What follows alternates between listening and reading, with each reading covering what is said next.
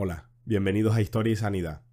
En el capítulo de hoy vamos a hablar de una figura que si bien para el público general puede haber pasado desapercibida, para el colectivo sanitario, especialmente para enfermería, ha sido una mujer icónica y mundialmente reconocida. Madre de la enfermería moderna, trabajadora incansable de su época y luchadora hasta el final por el reconocimiento de la labor de los cuidados. Hoy, en Historia y Sanidad, hablamos de Florence Nightingale.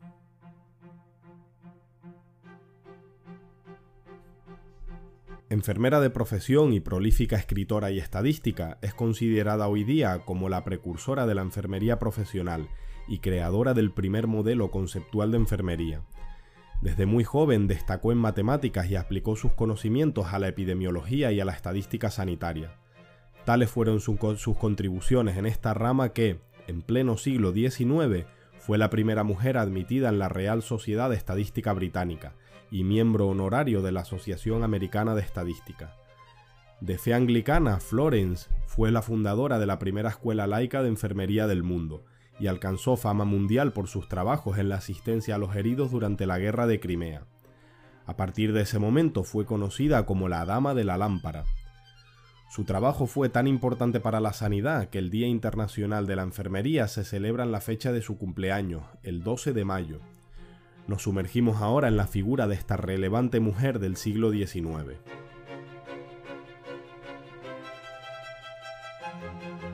Florence Nightingale nació en Florencia el 12 de mayo de 1820 y murió en Londres el 13 de agosto de 1910. Nació en el seno de una familia británica de clase alta e inspirada por lo que ella interpretó como una llamada de Dios, anunció su decisión de dedicarse a la enfermería, esta decisión supondría un desafío para las convenciones sociales de la época, donde la mujer estaba destinada a cumplir con el rol de esposa y madre. Tras muchos sacrificios y la fuerte oposición de su familia, logró formarse como enfermera. Durante su proceso de aprendizaje viajó por muchos destinos hasta que, en 1850, visitó la comunidad religiosa luterana de Kaiserwerth, en Alemania, y observó al pastor Theodor Fliedner y a sus asistentes trabajando para los enfermos y marginados. Esta visita a la comunidad marcaría su vida, llegando a convertirse en su primer trabajo editado, la institución de Kaiserwerth en el Rin para el entrenamiento práctico de las diaconisas. En esta institución, Florence recibió cuatro meses de entrenamiento médico que constituyeron la base para su trayectoria posterior. Entre 1853 y 1856, el Imperio ruso y el Reino de Grecia libraron una cruenta guerra contra una liga formada por el Imperio otomano, Francia, el Reino Unido y el Reino de Cerdeña. Este conflicto fue desencadenado por el expansionismo ruso y el temor a que el Imperio otomano se desmoronase, y se disputó fundamentalmente en la península de Crimea. La guerra terminó con la derrota de Rusia, que se plasmó en el Tratado de París de 1856. Pues bien, la contribución más famosa de nuestra ilustre Florence tuvo lugar durante esta guerra, la cual se convirtió en su objetivo central a partir de la llegada a Gran Bretaña de los reportes acerca de las terribles condiciones de los heridos. En octubre de 1854, ella y un equipo de enfermeras voluntarias partieron hacia el Imperio Otomano, donde se encontraron con que los soldados heridos recibían tratamientos totalmente inadecuados. Los suministros escaseaban, la higiene era pésima, la comida escasa y de mala calidad, y las infecciones eran comunes y en muchos casos letales. Durante su primer verano en el frente, más de 4.000 soldados perdieron la vida. Fallecieron 10 veces más soldados de enfermedades como tifus, fiebre tifoidea, cólera y disentería que de heridas en el campo de batalla. Las condiciones en el hospital de campaña eran nocivas para los pacientes debido al hacinamiento, a los deficientes desagües sanitarios y a la falta de ventilación pero tras la llegada de Florence Nightingale se realizaron importantes labores de limpieza y ventilación, tras lo cual el índice de mortalidad bajó rápidamente. En pleno conflicto, un artículo en The Times, publicado en febrero de 1855, decía lo siguiente. Sin exageración alguna, es un ángel guardián en estos hospitales, y mientras su grácil figura se desliza silenciosamente por los corredores, la cara del desdichado se suaviza con gratitud a la vista de ella. Cuando todos los oficiales médicos se han retirado ya y el silencio y la oscuridad descienden sobre tantos postrados dolientes, puede observársela sola, con una pequeña lámpara en su mano, efectuando sus solitarias rondas. Durante la guerra, ella no reconoció que la falta de higiene era una de las causas principales de muerte, creyendo que el elevado índice de mortalidad se debía a la mala nutrición, a la falta de suministros médicos y al agotamiento extremo de los hombres.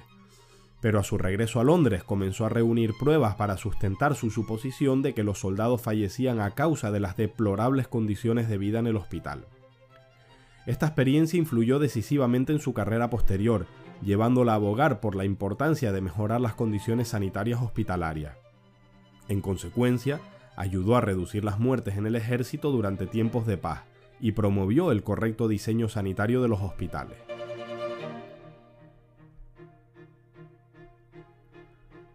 Más adelante, en 1860, Nightingale inauguró la Escuela de Entrenamiento Nightingale en el Hospital St. Thomas, institución que ha llegado hasta nuestros días con el nombre de Escuela Florence Nightingale de Enfermería y Partería, y forma parte del King's College de Londres.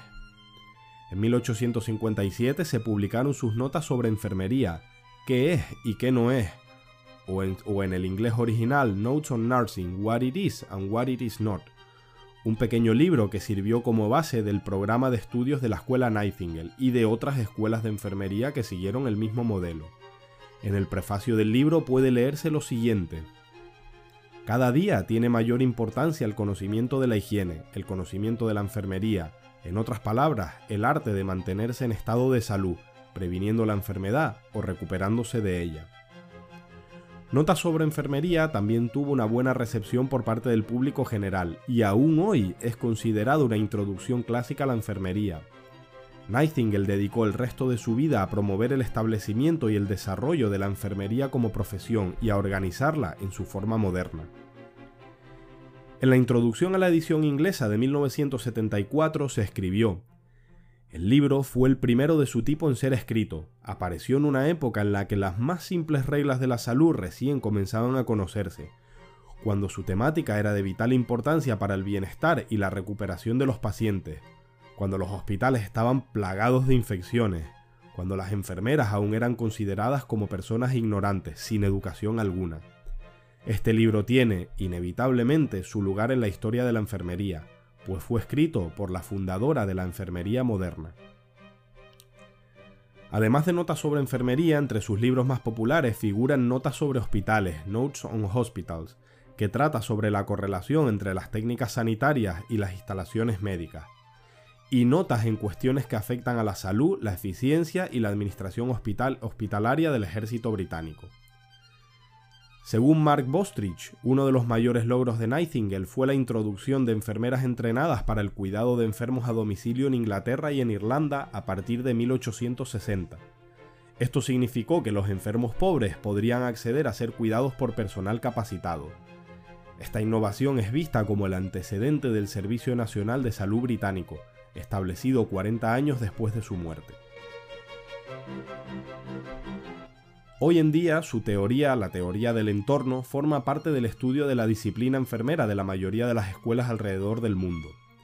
De tendencia ecologista, naturalista y humanista e incluida dentro del paradigma de la categorización, Florence creía que la enfermedad era un proceso de reparación y que la manipulación de los elementos del entorno podría beneficiar al proceso de curación y salud del paciente. Nightingale identificó seis elementos del entorno modificable, ventilación, temperatura, iluminación, dieta, higiene y ruido.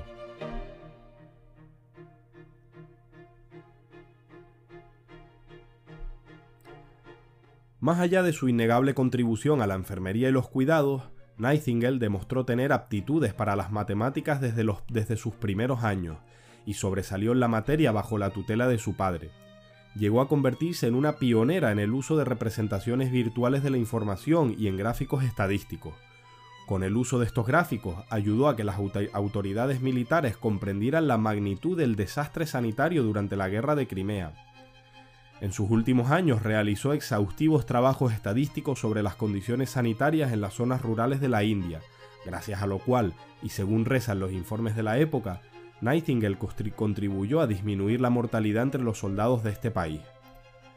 Como decíamos en la introducción, tales fueron los logros en el campo de las matemáticas y la estadística que, en 1859, Nightingale fue elegida como la primera mujer miembro de la Royal Statistical Society y más tarde sería elegida como miembro honorario de la American Statistical Association. La figura histórica de esta enfermera puede haber pasado desapercibida para el público en general, pero su larga sombra se extiende hasta nuestros días, entre otras cosas, en la existencia de una organización mundialmente conocida y que, estoy seguro, todos hemos visto y escuchado alguna vez, la Cruz Roja.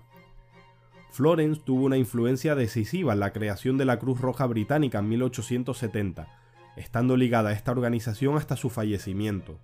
Henry Dunant, fundador de la Cruz Roja, manifestó en una visita a Londres en 1872. A pesar de que soy conocido como el fundador de la Cruz Roja y el promotor de la Convención de Ginebra, es a una dama que todo el honor de esa convención es debido. Lo que me inspiró a viajar a Italia durante la guerra de 1859 fue el trabajo de Miss Florence Nightingale en Crimea.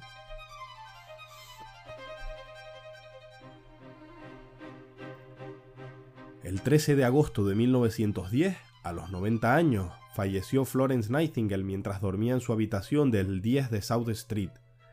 La oferta de sepultura en la abadía de Westminster fue rechazada por sus familiares y finalmente fue sepultada en el cementerio de la iglesia de St. Margaret, donde descansan sus huesos hasta el día de hoy.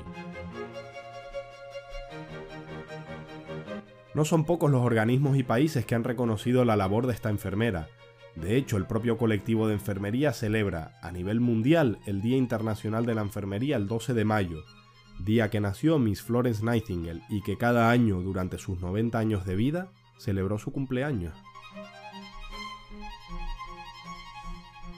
Bueno, pues hasta aquí hemos llegado con nuestra invitada de hoy, Miss Florence Nightingale. Espero que les haya gustado y espero que este vídeo sirva para difundir su gran labor y su legado para la enfermería moderna. Un saludo y nos vemos, o mejor dicho nos escuchamos en el próximo vídeo.